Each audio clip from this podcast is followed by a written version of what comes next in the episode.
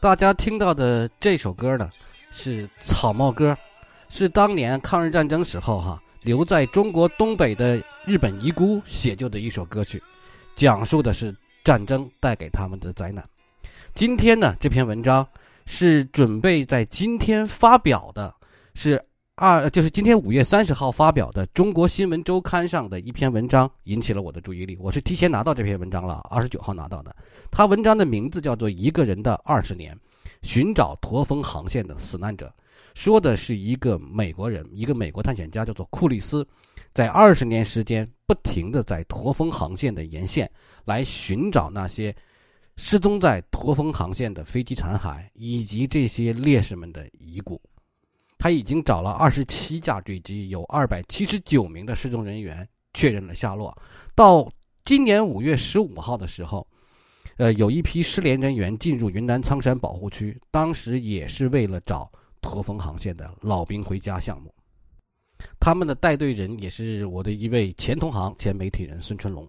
他们的行为让我想起了驼峰航线这件事情，也让也我们可以呢，也把驼峰航线这件事情拿出来说一说，让我们现代的国人了解一下驼峰航线，也了解一些美国人或者说是。国际共产主义战士们，他们在我们国家被认定烈士的这种身份，目的呢，就是为了告诉大家，前面不是有某大 V 去诋毁志愿军战士的烈士而入刑吗？那么这些人也是烈士啊。我们先来说一下驼峰航线是什么。驼峰航线得益于驼峰。驼峰是什么呢？驼峰是位于喜马拉雅山脉南麓一个像骆驼背脊，骆驼不有个驼峰吗？骆驼背脊凹处那么一个山口，它那个地方可以飞过去，海拔高度相当于什么呢？当时往中国运送主力装备的这种机型，比如说 DC 三、C 四七，最大的爬行高度是中国到印度航线的必经之处。通过这条运输航线，中国向印度。派送这个对日作战的远征军士兵，再从印度运回汽油、还有枪械等等战争物资。驼峰航线西从这个印度的阿萨姆邦，对你没听错，就是诞生阿萨姆奶茶那个阿萨姆邦，向东横跨过喜马拉雅那个喜马拉雅山脉、高黎贡山、横断山、萨尔温江、怒江、澜沧江、金沧江。所以说，这些志愿者们进去的都是那些地方，到丽莎白沙机场，最后进入中国云南的高原和四川省。航线是五百英里，海拔大概在四千五到五千五，最高海拔七千。由于它像驼峰，所以叫驼峰航线。简单的说，驼峰航线就是二战时期中国和盟军的一条主要的空中通道，通了滇缅公路。我在重庆嘛，重庆对于滇缅公路是这个历史记忆是最深最深的。重庆现在还有几个地标，比如说什么叫四公里、五公里、六公里，它并不是说嗯某个公路的里程数，而是滇缅公路的里程数。所以四公里和五公里，它并不是这两个地方并不是差一公里，而是滇缅公路。重庆是飞虎队的所在地啊，也是抗日战争，尤其是空中航线的一个重要据点。就中国那个时候陆路和陆运进口的路线是，在日本侵略者铁蹄下是完全中断的。于是乎，要进口一颗螺丝钉、一颗子弹、一滴汽油，都要通过驼峰航线。驼峰航线是那个时代中国的一条生命线，没有它，抗战的局面就会更加凶险。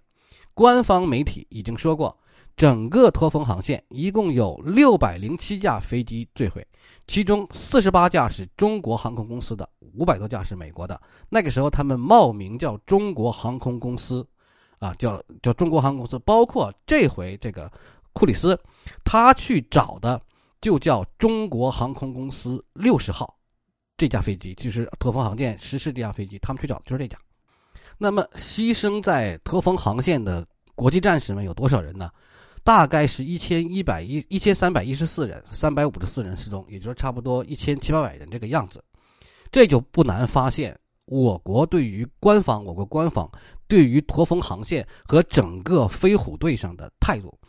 就在四月四月十号，驻美大使秦刚刚刚在这个纪念飞虎队八十周年以及二战美国援华空军这个历史图片展上说话，就大使驻美大使秦刚中美双方还一直密切合作，搜寻二战援华美军的遗骸。很多民间力量在飞虎队精神的感召下，积极参与当中。二零一五年，中国的志愿者自筹资金，徒步十天九夜，到达海拔四千一百米的西藏冰川无人区，找到了七十二年牺牲的三十三位美军飞行员的二十八块遗骨。志愿者们说：“不管多难，一定要从。”要送英雄回家，这就好像我们现在以最高规格去接呃去迎接我们当年的志愿者遗骨回家一样，就是我们志愿军回家是一个道理，他们也是烈士。其实，主只要我们留心哈，会发现这个记录驼峰航线的这种著作非常非常的多。当年啊，从这个驼峰航线每运送一吨的物资要消耗一吨的航油，都有这个说法。后来我查阅了一下，这个就专门有一本书就叫《驼峰航线》哈，嗯，并不你简单的说，又运送一吨物资要消耗一吨航油这样简单哈。那个时候，在喜马拉雅山横断大山的上空，由中国运出去的哈，出口换回物资的是什么呢？钨、锡、桐油、茶叶、朱棕、水银、生丝。从印度运回来的就是武器弹药、飞机零件、汽油、钢材、药品，还就尤其是药品，就是中国抗战所需的急需物资，是不计成本、不计代价、不分昼夜、二十四小时换人不换机的飞行，就是换换换人不换机，飞机就是补丁罗补丁，坠毁了就坠毁了，被日军击落就击落了，谁能过去就过去，一架飞机都要飞到最后的坠毁。当时这种补丁罗补丁的飞机一次只能运送三吨的物资，三吨的物资需要啊需要消耗六六加仑的汽油才能运进去一加仑的汽油，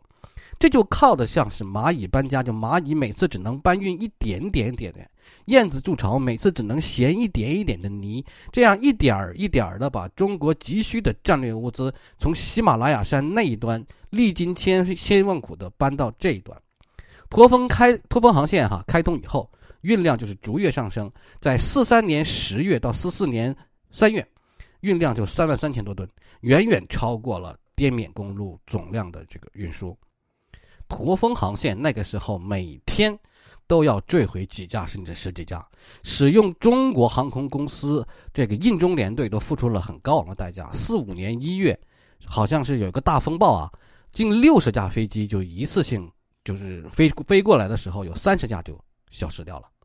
而已经在中国找了二十年，当年的那个驼峰航线的人的烈士遗骨的库里斯就告诉中国新闻周刊说，骸骨的去向有两种可能，一个是当年中国人对飞虎队抱着极大的感恩之心，他们懂得这些美国的年轻人们来中国参战是为了帮助中国人，那么有一天牺牲了，不能让他们暴露于荒野，于是乎有很多当时的人哈收集了牺牲战士的遗骨埋葬掉了，还有一种呢，就是因为。这个载满了一些沉重的物质，很多很多的飞机都偏航了，所以说要找到这些人的遗骨，几乎就是登山探险才能找到了。美国人这些美国民间哈也没有放弃，照样有很多很多的当年的这些志愿空军的这些家属委托库里斯来找这些人的遗骨。我们的官方也没有放弃啊，人驻美大使秦刚都已经说了，说从来没放弃过。毕竟那是一场一场太为悲壮的运输了，这里面就有一个名字叫做铝骨，铝骨呢就是金属铝。天气晴朗的时候，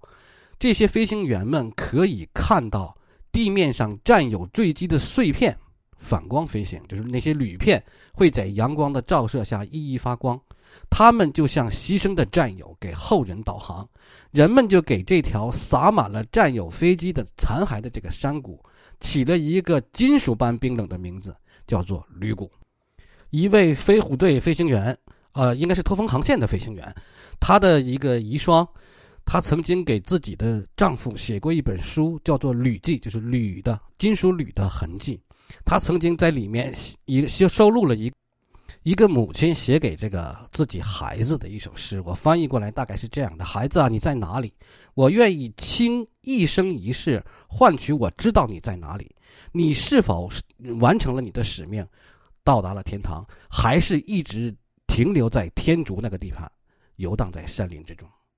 所以说，库里斯对于中国新新闻周刊的表示是：他们的家人需要答案。库里斯这个人，我会继续走下去，直到有一天力有不逮为止。回过头来说，呃，五月二十九号，中国新闻周刊把这篇文章放出来，那么，嗯，在三十号才出版嘛，无一例外的，这篇文章下面就会出现了很多很多不和谐的声音，比如说杀死所有美狗啊。啊，等等等等，这样的声音就出现了，这个让我觉得好像有一点点奇怪。正着好像这个孙春龙，就是我们寻找这个驼峰航线遗骨的这个前媒体人孙春龙感慨说：“骂我的人都说我，你怎么能帮助美国人呢？”其实大家回头来想，为什么不能帮助呢？不是有一句古话说“滴水之恩，涌泉相报”，涌涌泉相报吗？骂孙春龙汉奸的人们。请问你们能不能去为了保卫异国的人民，驾驶一架没有任何安全保障、随时会坠毁的飞机去运送物资？一旦坠毁了，连遗体都很难找到呢？这无关政治，它只关基本的人性而已。所以，我想告诉那些在这种文章下，呃，在文文留言说“杀死美狗”的这些人哈，我们可能痛恨美国的霸权主义。但是这些为了我们国家而牺牲的人，无论出于什么样的目的，他都曾经保卫过我们。我相信他们虽然肉身已经化作泥土，但灵魂仍然在九霄之上。看待问题的时候需要分开。我们确实应该警惕美国的霸权主义，但我们也不能忘记他们对我们做出的贡献。美国政府霸权主义那是美国政府的事儿，而这些飞行员很多是出于对和平的向往才来到这里。让政治的归政治，人性的归人性。一旦人性被动态清零，那是很可怕的。好，我们今天的驼峰航线的故事就讲到这里。这些人，这些呃飞行员们，他们是支援中国抗日反法西斯战争的英雄，他们是我们的烈士。感谢大家的收听，我是老姜，再见。